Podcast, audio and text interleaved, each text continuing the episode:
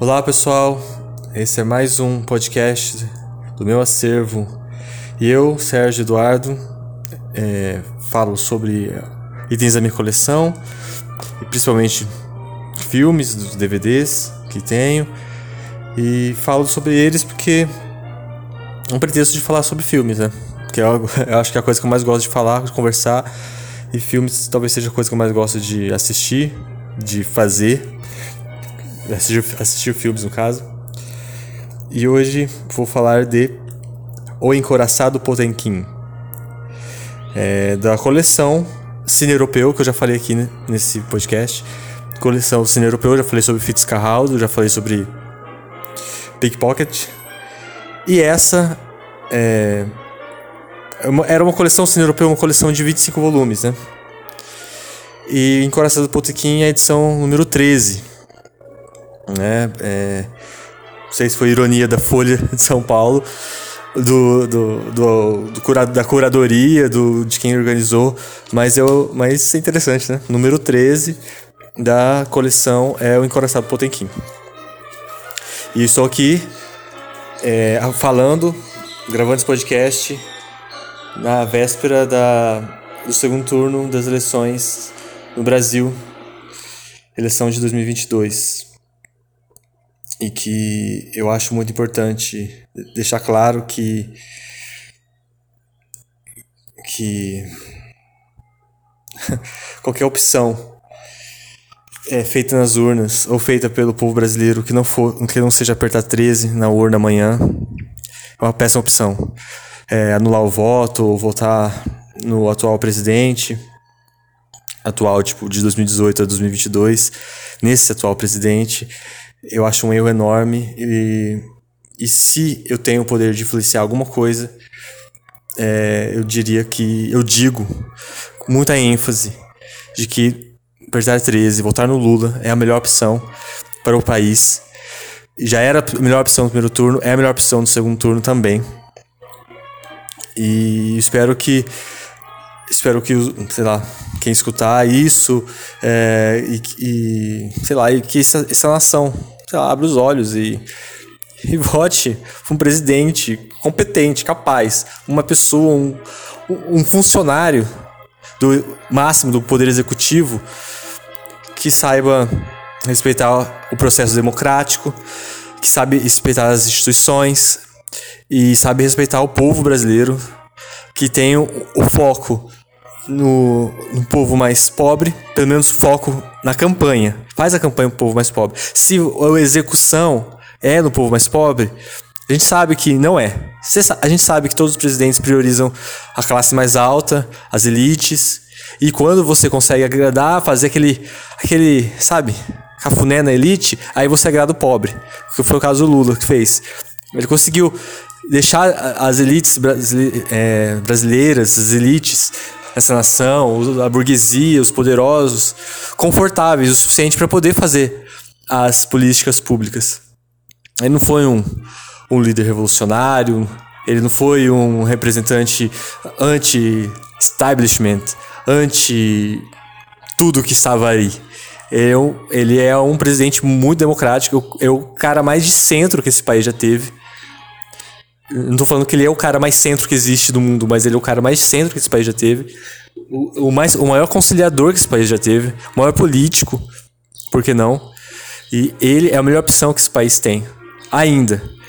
Eu acho, infelizmente, porque é uma pena o Lula não ter feito sucessores à altura. Uma pena mesmo. E, e eu não sei dizer exatamente como que esses líderes são feitos, né? como são criados. Lula veio lá de Pernambuco, trabalhar em São Paulo, teve a vida sindical muito importante no país. E através do trabalho sindical dele, eu aconselho muito que assistam os filmes do Léo, Leon Wiseman. ABC da Greve é muito bom. Foi esse o único filme que eu vi dele. É muito bom.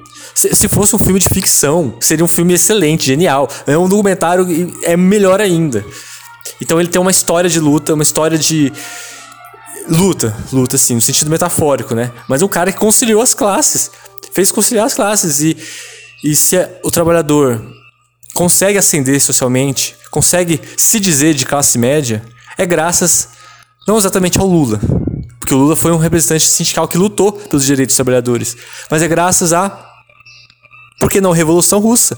Graças ao Dia do Trabalhador de 1 de maio, graças a muitas pessoas que já foram pra rua, que foram espancadas, que, que reivindicaram os direitos trabalhistas. Se existe uma CLT, é porque existiu a Revolução Russa. Porque existiu é, líderes é, trabalhistas no mundo inteiro se movendo. Se isso chegou até o Brasil, é porque existiu uma luta é, dos trabalhadores de reivindicação fortes. A CLT não é o melhor exemplo de tudo que um trabalhador pode conquistar, alcançar, não é o melhor exemplo máximo, utópico, não é. Mas é uma, um avanço enorme. Um avanço enorme e, e, e por isso eu acho importante falar de Encoraçado Potemkin. Porque, voltando ao filme, né? É, eu abro aspas e sei fechar os assuntos. Já, já, disse sobre as eleições, já disse. É, se você puder, faça um esforço e vote, votem no Lula. Votem, apertem 13 na urna. E e, e não se deixe influenciar pelo sei lá, pelo, pelos sei lá, líderes religiosos ou os influenciadores que têm algum interesse que o atual presidente ganhe. Não, não se deixe influenciar por isso, porque o que o Lula fez pela nação foi realmente foi uma diferença muito grande. Fechando esse parênteses, fechando.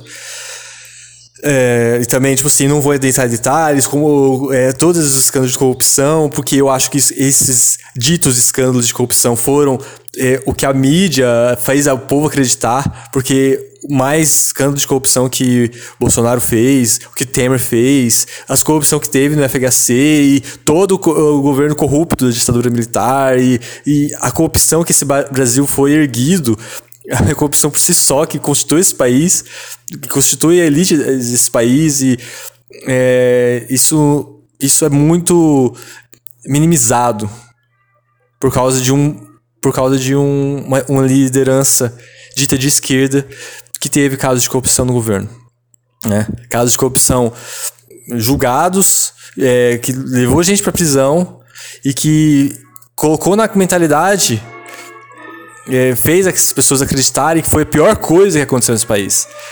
É, então, não se deixe enganar por, por, pela mídia, por, por esses veículos que dizem que meu Deus, 2005, o mensalão foi a pior coisa, porque estamos vendo diante dos nossos olhos a corrupção que o Bolsonaro faz com orçamento secreto e com uh, o descaso na pandemia e o descaso com uh, o Bolsa Família e instituindo um novo programa de, de empréstimo para pessoas pobres não faz sentido e ok. Fechando esse parente e acrescentando, tipo, que tudo que o Lula fez para essa nação foi muito importante, desde muito antes de ser presidente, porque ele não era um, uma profissão, é, profissão político, ele já é, ele era um trabalhador e que fez, eh, marcou sua geração como liderança sindical e conseguiu depois de muito tempo então, se ele já conseguiu acender o poder. E o governo dele foi o que foi, sei lá. E talvez a melhor coisa do governo do Lula foi você, você podia falar mal do governo do Lula. Você, pode, você podia ter um contra-argumento, você podia reclamar, você podia. Tinha um programa de sátira, de humor, você podia zoar, você podia se unir para falar mal do presidente. Coisa que hoje foi tirado do povo brasileiro. Você se unir para falar mal do presidente. Foi tirado aquele. Sabe aquele, aquele assunto leve de vamos falar mal do presidente? Não, porque você tem medo de que a outra pessoa possa dar um soco na sua cara, ou possa te xingar e te esculachar. Então, para você ver como foi democrático o governo dele, né? Democrático e, e muito nada a ver com é, revolucionário de esquerda, ou venezuelano, ou cubano, muito longe disso, muito longe. É uma coisa que tentam enganar as pessoas dizendo que foi parecido, não foi. E agora falando do filme, vemos aqui Encoraçado Potemkin, é, do Sergei Eisenstein, que é um filme que exemplifica o que é uma revolta. O que, que é, o que é, o que significa, o que representa um, um levante, uma luta de classes, um, um levante de trabalhadores contra a, a elite, contra a, o governo atual, entendeu? É, aqui, esse filme, é, da edição 13 do Cinema Europeu, Encoraçado Potemkin, fala, conta a história de, é, em 1905, 20 anos antes do filme ser realizado, teve um, um levante no encoraçado, encoraçado, um navio, um barco de guerra com vários é, tripulantes, vários marinheiros é, de guerra e, e tinha, nesse navio tinha os comandantes, né, os oficiais. E é uma revolta que teve por causa, tipo, tudo começou por causa de uma carne, de carne podre que os, os oficiais queriam servir carne podre pro, pros marinheiros e os marinheiros cozinheiros falaram: o que, que é isso? A gente não vai comer isso. Tem verme aqui, e, tipo, e mostra no filme, né? Um, um zoom no verme e, e aquele óculos do, do carinha falou: não, tá tudo ok, essa carne tá boa, vai, vai fazer sim sopão aí pra galera. E não, não vamos fazer sopa coisa nenhuma, tipo, e não vamos comer esse negócio não. E aí a galera não quer comer. É, tô contando o filme, tipo, não sei é, sei lá, eu recomendo que assistam um filme, tipo, não vou, tô estragando a experiência de, de ninguém contando o filme. Só tô explicando a história, de que aconteceu na época, aconteceu de verdade, né? Nesse levante, ó, quem não gostou aqui da carne, quem não comeu, vocês vão morrer tudo, vai morrer todo mundo que não gostou. Pode, se separe quem gostou, quem não gostou. Aí, tipo, metade da galera fala que não gostou, tem, tem coragem de falar que não gostou. E aí, tipo, no filme é muito, muito bacana isso, né? Tipo, o filme é muito bem, muito legal, muito entretenimento, muito fácil de assistir. Tanto é que essa edição da Folha de São Paulo é lançada em 2011 e 64 páginas, muito bem escrito é, é, pelos. É, deixa eu ler aqui o nome deles, para ser justo. Por Luiz Carlos Oliveira Júnior, Cássio Starling Carlos e Pedro Maciel Guimarães. É muito bacana, tipo, eles contam a história do, do Sergei Eisenstein, eles contam sobre o filme, é, falam sobre o método de direção de atores do Einstein, fala sobre a direção de fotografia do parceiro do Einstein, que teve no começo de carreira, e, e tipo, é muito interessante tudo isso.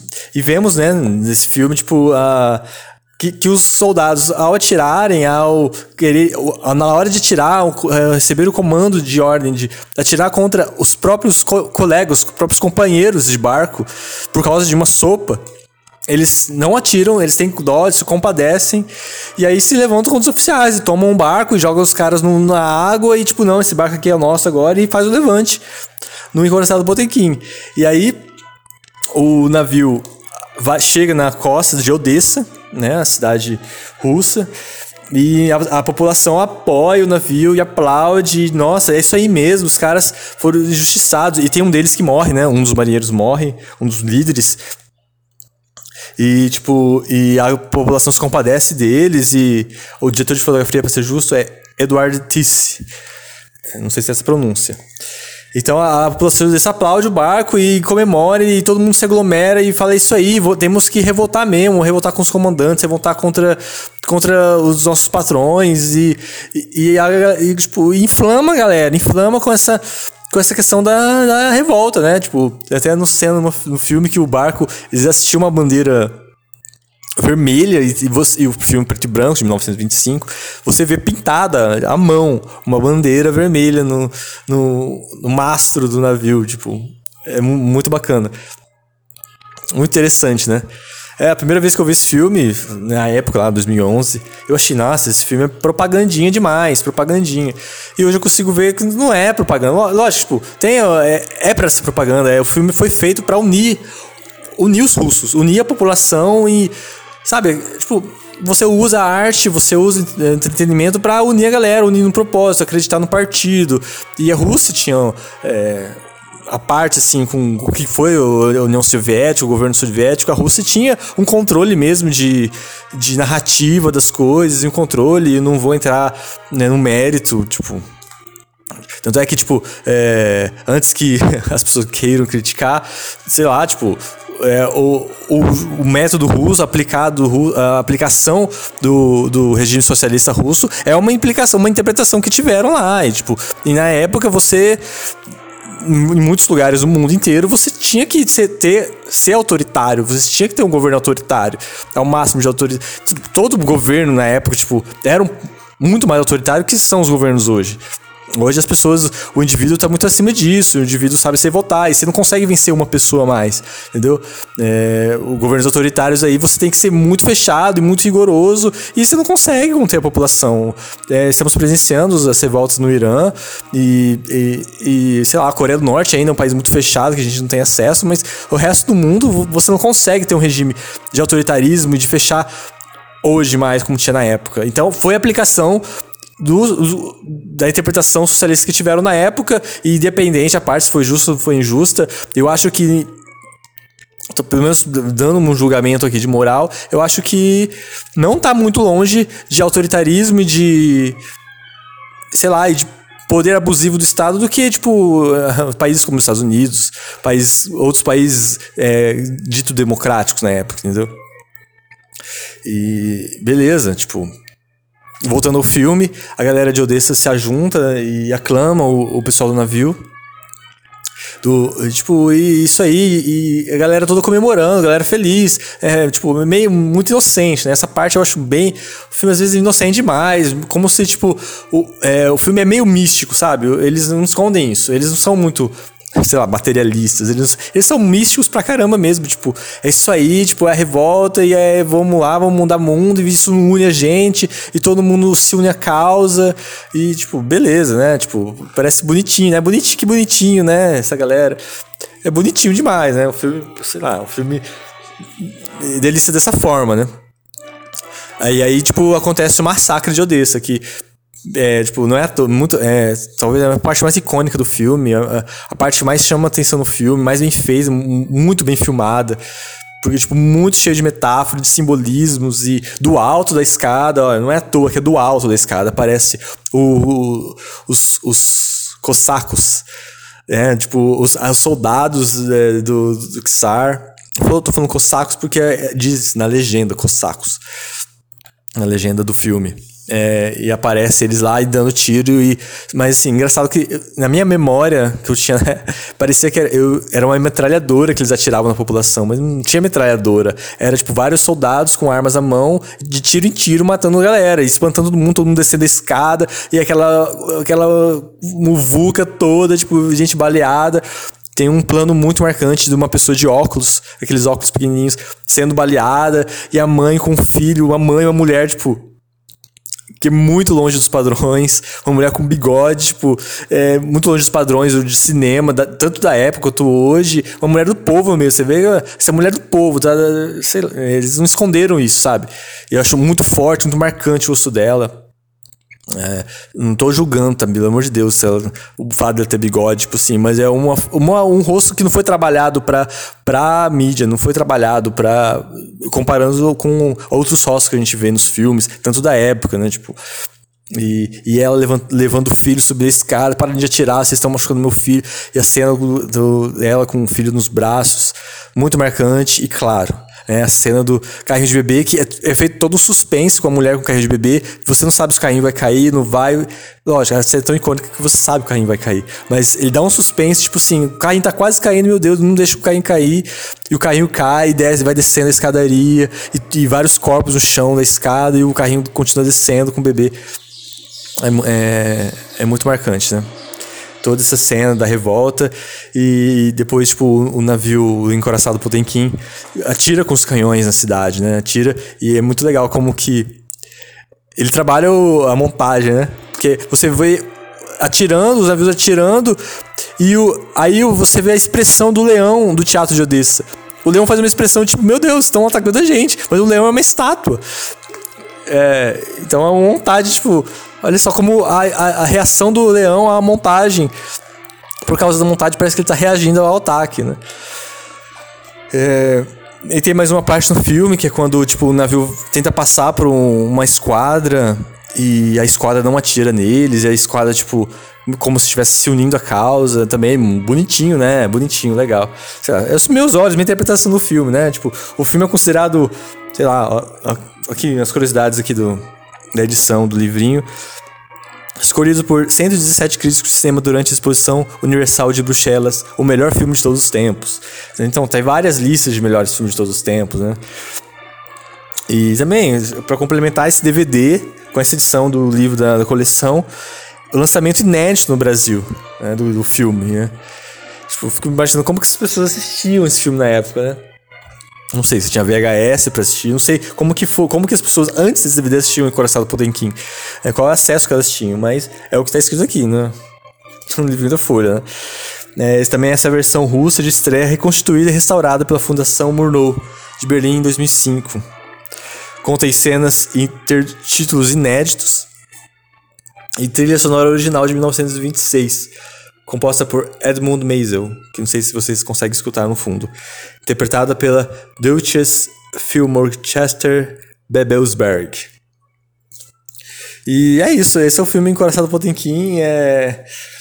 fazia muito tempo que eu não vi, revia, eu vi só uma vez e, tipo, não achei grandes coisas, eu gosto do Sr. Einstein, de outros filmes dele, A Greve, por exemplo, eu acho, eu, preferência, minha preferência pessoal, eu acho melhor, mais interessante. Tem, tem, acontece mais coisas no filme.